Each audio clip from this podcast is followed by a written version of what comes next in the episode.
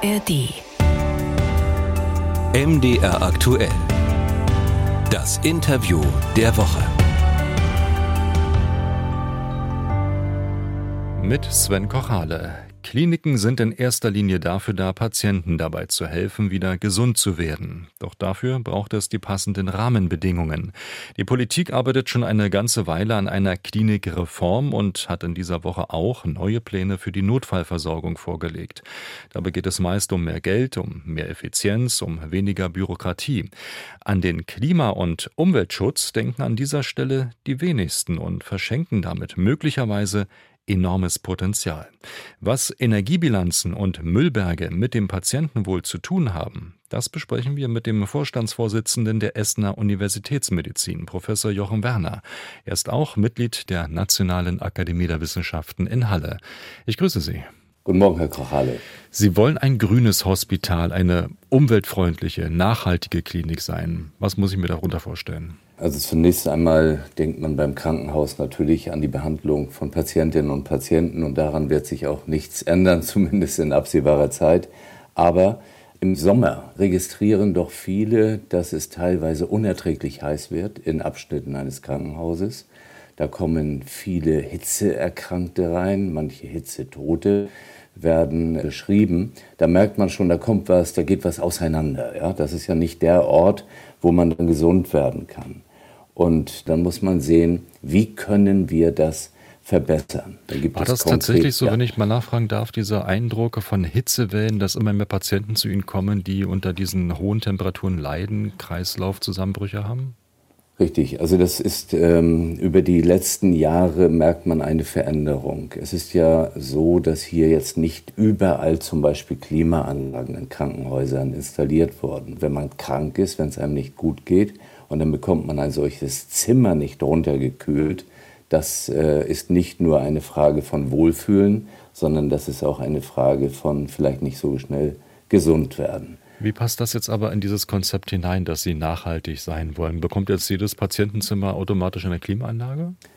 Bekommt nicht automatisch eine Klimaanlage, aber wir versuchen besser unsere Daten zu erheben. Das bedeutet dann aber auch, dass wir uns zum Beispiel mit Raumtemperaturen auseinandersetzen, damit wir Raumtemperaturen auch einmal zentral steuern können.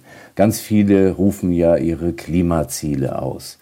Und ich sage immer, wir können das noch gar nicht richtig, weil wir viele Dinge im Krankenhaus noch gar nicht wirklich erfasst haben wenn wir über die ganzen Müllberge nachdenken, die Einmalartikel. Welcher Einmalartikel ist notwendig, welcher nicht? Ich glaube, wir brauchen noch ein paar Jahre, um dann wirklich ganz valide zu sagen, was ist bei uns los und wo sind die echten Stellschrauben. Wo sind sie denn? Also wenn wir mit der Energiebilanz zum Beispiel mal anfangen beim Gebäude, was haben Sie da festgestellt? Wir haben zum Beispiel eine spezielle Strahlentherapieanlage, eine Protonentherapie Anlage, diese alleine verbraucht schon, ähm, ich sag mal, ein Achtel des gesamten Universitätsklinikums. Die läuft tatsächlich rund um die Uhr und ähm, das ist ja auch wie bei Kernspintomographen zum Beispiel. Die schalten sie nicht morgens äh, an und abends wieder aus. Sie haben also eine Reihe von äh, Geräten im Krankenhaus oder von Einrichtungen, die laufen tatsächlich kontinuierlich. Und deswegen ist es so wichtig, dass wenn man die am Laufen hat, dass man dann auch die Patienten möglichst, ja, alle, die da sind, auch rasch behandeln oder diagnostizieren kann, weil eine nicht genutzte Anlage einfach schlecht ist aus Energiebilanztechnik.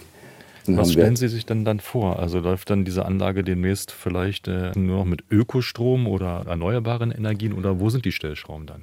Also Ökostrom ist natürlich sicherlich ein Thema. Wir sind teilweise eben auch auf Ökostrom umgestiegen. Und das Erste war, dass wir damals einen Klimamanager ernannt haben, den auch ähm, ausfort- und weitergebildet haben. Und dann um den herum ein sogenanntes Team Green aufgebaut haben, die eben die Interessen der verschiedenen Schlüsselbereiche in so einem großen Klinikum mit nahezu 11.000 Mitarbeitenden vertreten und dann, und das war der große Unterschied zu dem Smart Hospital auch, dann haben wir aufgerufen, wer möchte dann mitarbeiten an diesem großen Projekt Grünes Krankenhaus. Und dann haben wir äh, Nachhaltigkeitsbeauftragte identifiziert, wer will sich dort auch weiterbilden lassen und wir hatten in einer Woche 130 Personen. Äh, und diese 130 Nachhaltigkeitsbeauftragten, die arbeiten jetzt dem Klimamanager und dem Team Green zu. Und Sie sehen, da ist eine hohe Bereitschaft. Das hat aber auch ganz viel zu tun mit Identifikation für die Probleme, aber auch letztendlich für das Unternehmen. Und mhm. äh, das ist für uns sehr, sehr wichtig. Und die leisten jetzt Überzeugungsarbeit oder sammeln Ideen. Äh, wie muss ich mir deren Arbeit vorstellen konkret? Genau, das ist beides. Sie leisten Überzeugungsarbeit. Ich sage mal ein ganz banales Beispiel.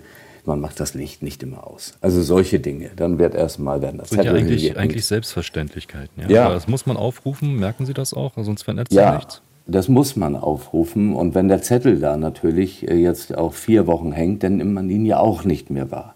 Aber es stößt an zum Nachdenken. Also wir haben ganz viele solcher kleine Aktivitäten. Und dann haben wir bestimmte Projekte, sagen wir, die Dachbegrünung, der Fahrradparkplatz.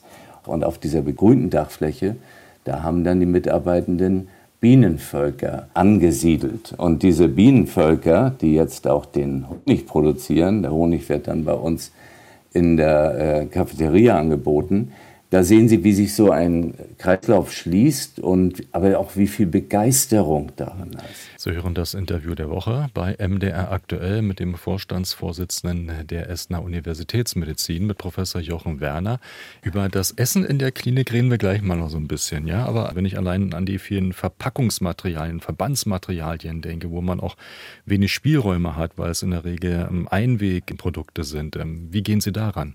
Ja, ich komme natürlich noch aus einer Zeit, als ich als Arzt arbeitete. Da gab es viel, viel weniger Einwegmaterial. Da haben wir die Mundspatel genommen, die wurden dann danach äh, hygienisch aufgearbeitet.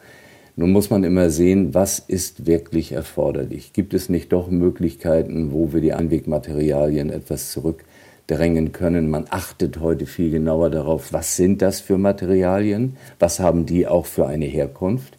Was ist bei denen mit der Energiebilanz. Also Sie sehen, das ist nicht etwas, was man so am Schreibtisch mal entscheidet und sagt, das wollen wir alles nicht. Alles Ver erfassen. Sich, ja. Aber wie kriegen Sie jetzt den Müllberg reduziert? Also den Müllberg bekommen wir reduziert, natürlich auch durch das äh, Essen, durch die Ernährung. Da steht nicht jetzt viel Geld zur Verfügung und viele sind unzufrieden.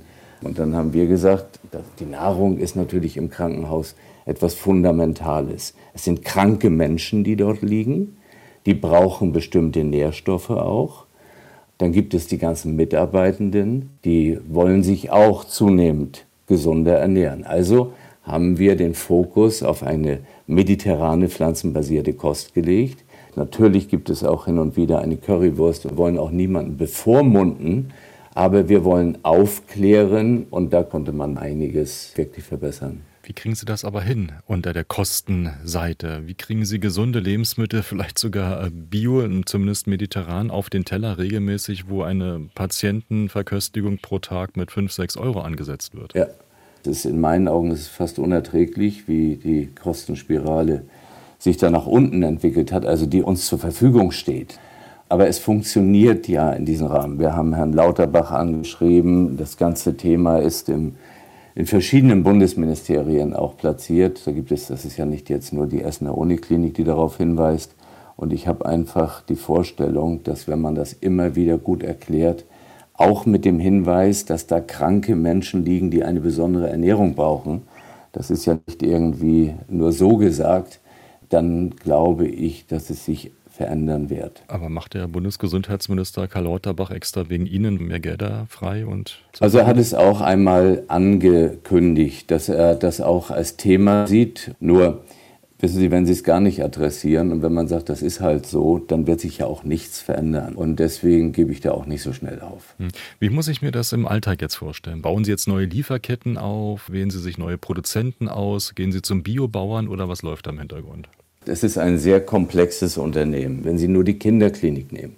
Die Kinderklinik hat natürlich wiederum andere Erwartungen an die Küche als die Erwachsenenversorgung. Die Gastroenterologie mit Ernährungsberatern hat auch wieder andere Erwartungen an die Küche. Das muss orchestriert werden. Dann überlegt man, wo bekommen wir die Nahrungsmittel her?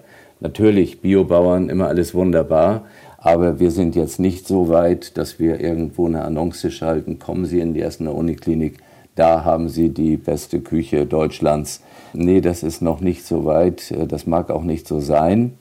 Aber ich sage immer, kleine Schritte machen und dann irgendwann drüber sprechen, ähm, wenn wir das auch wirklich erreicht haben. Da haben die Patienten möglicherweise irgendwann den tollen Klimaschutz, aber mit dem Patientenwohl und der gesundheitlichen Versorgung ist es dann vielleicht doch nicht mehr so dolle. Wie passt das zusammen letztlich? Ich, ich sage immer, ausschließen kann man ja gar nichts. Und in der Medizin sowieso nicht. Aber trotzdem, unser Ziel ist natürlich, eine schon überdurchschnittliche medizinische Qualität anzubieten. Und das reicht dann von der Kinderlebertransplantation über Stammzelltransplantation oder onkologische Behandlungen. Die werden jetzt ja durch unser Projekt Grünes Krankenhaus nicht an irgendeiner Stelle geschmälert. Die haben die allerhöchste Priorität. Aber vieles drumherum, und dazu passt dann eben, wie fühlt sich ein Mensch aufgehoben im Krankenhaus? Wir haben ein Zentrum gegründet für künstlerische Therapien. Da denkt man jetzt auch bei einer Uniklinik nicht so dran, aber ich sage, das sind die ganz großen Eindrücke für Patientinnen und Patienten, die wirklich in der Not sind, neben dieser Spitzenmedizin eben auch mit Musiktherapie behandelt zu werden. Und so ist dann auch Klima ein Riesenthema, weil wir immer sagen, ein Mensch kann nur in einer gesunden Umwelt, auch wirklich gesunden, früher ist das gar nicht so im Fokus gewesen. Da hat man gar nicht begriffen, dass dieses Gesundheitswesen letztlich ähm, umweltbelastender ist als der Flugverkehr oder als der Schiffverkehr. Fühlen Sie sich so ein bisschen in Essen als ähm, Gesundheitsrevolutionär?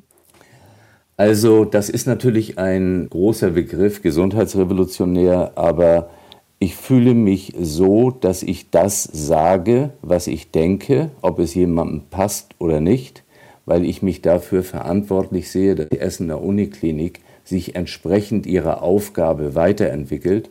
Und in meinen Augen wird zu oft geschwiegen und über Missstände hinweggeblickt. Und da ist dann für viele Beteiligte ruhiger, aber deswegen bin ich nicht angetreten. Sie haben schlimme Erfahrungen machen müssen in anderen Kliniken? Ja, ach, wissen Sie, als ich da mit dieser ganzen Digitalinitiative losging, da war ja eine erhebliche Kritik. Dann habe ich mich recht intensiv auch während der Pandemie geäußert. Wir hatten die zweitmeisten Covid-19-Patienten von den Unikliniken, was für ein Ruhrgebiet auch nicht verwunderlich ist. Aber ich glaube schon, dass diese aktive Kommunikation zu Situation, wie ist es wirklich im Krankenhaus, was haben die Patientinnen und Patienten tatsächlich auch zu ertragen, sage ich. Es sind ja ganz viele Dinge nicht gut, was nicht äh, auf die Mitarbeitenden abgewälzt werden soll, sondern auch auf unzureichende Prozessqualität. Was stört und, Sie da am äh, meisten?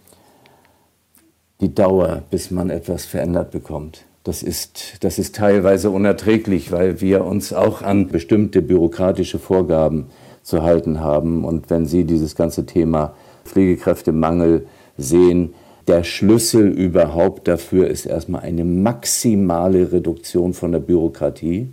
Und wir dokumentieren uns fast zu Tode. Und das ist einfach nicht mehr zeitgemäß. Der Vorstandsvorsitzende der Essener Universitätsmedizin, Professor Jochen Werner. Ich danke Ihnen für das Gespräch. Herzlichen Dank.